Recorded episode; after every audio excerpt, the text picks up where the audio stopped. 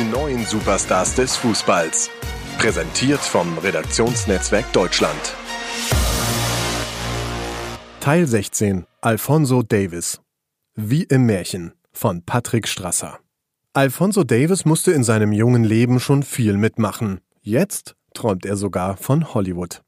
Der Mann kann Entertainment und wie. Zuletzt postete Alfonso Davis auf Instagram ein Video, mit dem der Teenager den Menschen in der Corona-Krise Fußball-Zumba näher brachte. Ein leichtes, witziges Workout für zu Hause.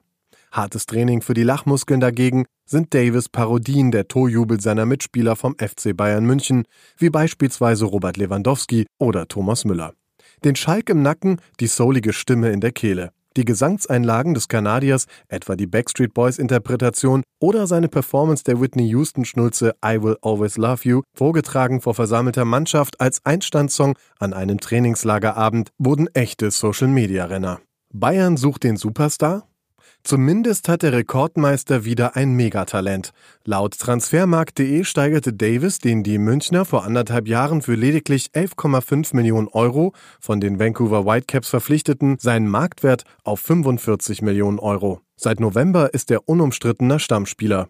Andere Fakten beeindrucken noch mehr. Im Vergleich zu allen Teenagern in Europas Top 5 Ligen hat Davis in dieser Saison die meisten erfolgreichen Dribblings 64 und die drittmeisten gewonnenen Tacklings 49, was dokumentiert, wie der ehemalige Linksaußen bei Bayern erfolgreich zum Linksverteidiger umgeschult wurde. Aus der nordamerikanischen Profiliga MLS in die Weltklasse. Ein sportliches Märchen. Nicht nur das. Alfonso kommt auf der Flucht zur Welt am 2. November 2000 als drittes von sechs Kindern in Buduburam, einem Flüchtlingslager in Ghana, knapp 50 Kilometer westlich der Hauptstadt Accra. Fünf Jahre lebt er dort mit seiner Mutter Victoria und Vater Debea sowie seiner Schwester. In einer kleinen Hütte mit einem Wellblechdach, die Wände aus Pressspanplatten. Alles kaum größer als ein VW-Bus. Dafür jedoch weit weg von ihrer Heimat Liberia, in der ein Bürgerkrieg tobte und über 250.000 Opfer forderte. Über eine Million Menschen flohen. Davis Eltern mussten über Leichen steigen, um an Essen zu kommen. Ihren ersten Sohn mussten sie in Liberia zurücklassen. Alfonsos Geburt ist ihr Lichtblick. Du weißt im Flüchtlingslager nie, was der nächste Tag für dich bringt, erzählt Mutter Victoria der SZ. Die Familie kommt durch. Alfonso, den sie heute noch mein Refugee Baby nennt, auch.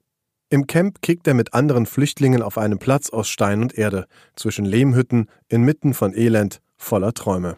Kanada bietet Hoffnung, ein Einwandererprogramm. Davis Familie erhält eine Einreiseerlaubnis.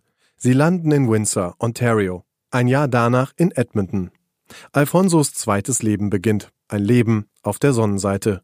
Für ihn außergewöhnlich und doch eigentlich ganz normal. Der kleine Alfonso kann zur Schule gehen, lernt Fahrradfahren, auf einem echten Platz Fußball spielen und muss gleichzeitig sehr früh erwachsen werden, weil seine Eltern Gelegenheitsjobs gefunden haben, um die Familie zu ernähren. Sie arbeiten im Schichtbetrieb.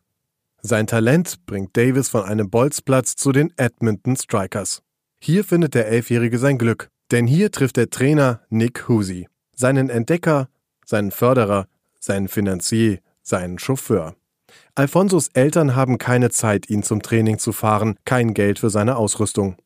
Er hat wirklich als erster etwas in mir gesehen, sagt Davis rückblickend über Husi, der heute sein Berater ist. Alfonso war damals ein sehr ruhiger, höflicher Junge, voller Respekt, hat nicht viel gesprochen, erinnert sich Husi. Für sein noch recht junges Alter hatte er bereits eine unheimliche Leidenschaft für das Spiel, wie kaum ein anderer der Jungs. Und eine ungewöhnliche Reife neben dem Platz, was sich rasch auf sein Spiel überträgt. Im Alter von zehn Jahren hat Fonsi seinen jüngeren Geschwistern die Windeln gewechselt, ihnen das Essen gemacht und sie gefüttert, erzählt Husi. Wenn ich an die Tür des Apartments der Familie geklopft habe, um ihn abzuholen, antwortete er mir durch die Tür mit seiner kleinen Schwester auf dem Arm wie ein Erwachsener. Seine Eltern haben kein Geld für einen Babysitter, keine Verwandten vor Ort. Davis sagt über diese Zeit, ich hatte keine andere Wahl. 2015 mit 14 Jahren wechselt Davis zu den Vancouver Whitecaps. Er verlässt seine Eltern, die in Edmonton bleiben. Ich hatte Angst, sagt seine Mutter Victoria, wollte nicht, dass er ein Bad Boy wird, falsche Freunde, Abbruch der Highschool, sowas. Aber Alfonso verspricht ganz brav, ich werde euch stolz machen, lasst mich gehen. Good Boy.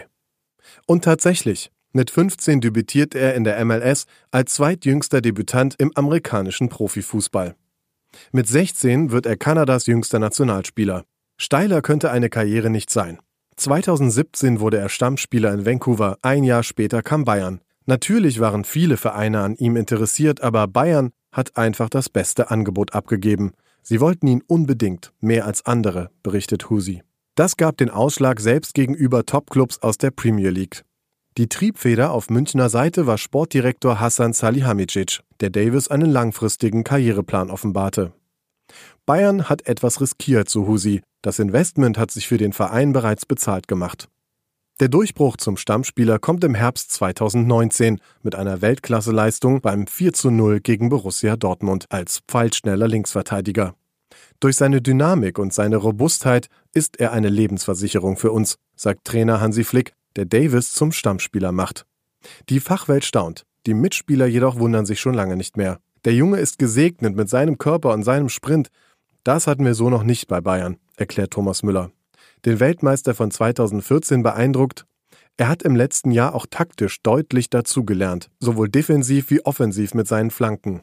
Aber er weiß Bescheid, wenn er einen Millimeter nachlässt, dann bin ich hinter ihm und beiß ihm in die Waden, wenn ich ihn erwische. Salihamidzic formuliert es so. Wir passen auf, dass Fonsi mit beiden Beinen auf dem Boden bleibt. Aktuell steht der Fußball still, wegen der Corona-Pandemie. Da braucht es gute Laune, positive Gedanken.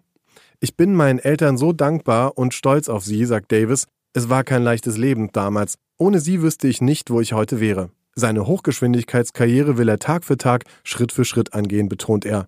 Das ist der richtige Weg. Arbeit, Arbeit, Arbeit. Weil das alles ist, was ich kenne. Aus Respekt und Dankbarkeit. Er darf sich jetzt nicht auf seinem Erfolg ausruhen, muss genauso weitermachen wie bisher, rät ihm sein Mentor und Manager Husi. Der weiß, es braucht nicht viel, um selbstgefällig zu werden und nicht nachzulassen, sprich schlechter zu werden. Die Leistung zu bestätigen ist im Profibereich schwieriger als nach oben zu kommen. Große Athleten arbeiten konstant hart an sich, auf und außerhalb des Platzes. Ich denke, es wird ihm gelingen, weil Davis eine ganz spezielle Erziehung genossen hat, weil er Verzicht üben musste, weil er echten Trennungsschmerz kennt. Seinen älteren Bruder hat Alfonso nie getroffen. Er lebt weiter in Liberia. Man sieht sich via FaceTime. Immerhin. In seiner Welt hat Davis hohe Ziele. Jeden Tag haben wir im Hinterkopf, dass dieses Jahr das Jahr sein könnte, in dem wir mit unserer Qualität die Champions League gewinnen, sagt Davis bei ESPN. Und wieder träumt der Junge, aber er weiß, es wird natürlich nicht einfach. Da sind immer noch viele gute Gegner, die wir besiegen müssen. Zukunftsmusik. Wie Davis Zeit nach der Profikarriere, in der die Rampensau auf eine andere Bühne drängen könnte. Fonsi und ich machen immer mal wieder Scherze darüber, dass er dann ins Entertainment-Business wechselt, erzählt sein Berater Husi und fügt mit einem Lächeln hinzu, wer weiß, vielleicht führt ihn sein Weg eines Tages nach Hollywood. Und nun die Einschätzung von RND-Sportchef Heiko Ostendorf. So viel Elend wie Alfonso Davis in seinen jungen Jahren bereits gesehen hat, erfahren andere in einem ganzen Leben nicht. Das härtet ab, diese Erfahrung hilft, um Dinge in der mitunter verrückten Fußballbranche richtig einzuordnen und in den entscheidenden Momenten auf dem Boden zu bleiben, statt durchzudrehen. Diesen Eindruck vermittelt der Kanadier neben dem Platz. Auf dem Platz ist er einfach nur ein junger Mann mit einer unfassbaren Geschwindigkeit. Gerade auf den ersten 20, 30 Metern gibt es wohl kaum jemanden, der von sie stoppen kann. Außerdem sieht man ihn im Spaß am Fußball förmlich an. Der Typ will hoch hinaus, das merkt man nach kürzester Zeit. Dass er bei Bayern München auf Anhieb zum Stammspieler und zur größten Entdeckung seit vielen Jahren wurde, spricht für ihn. Was spricht also dagegen, dass das Ende der Fahnenstange für Davis noch lange nicht erreicht ist?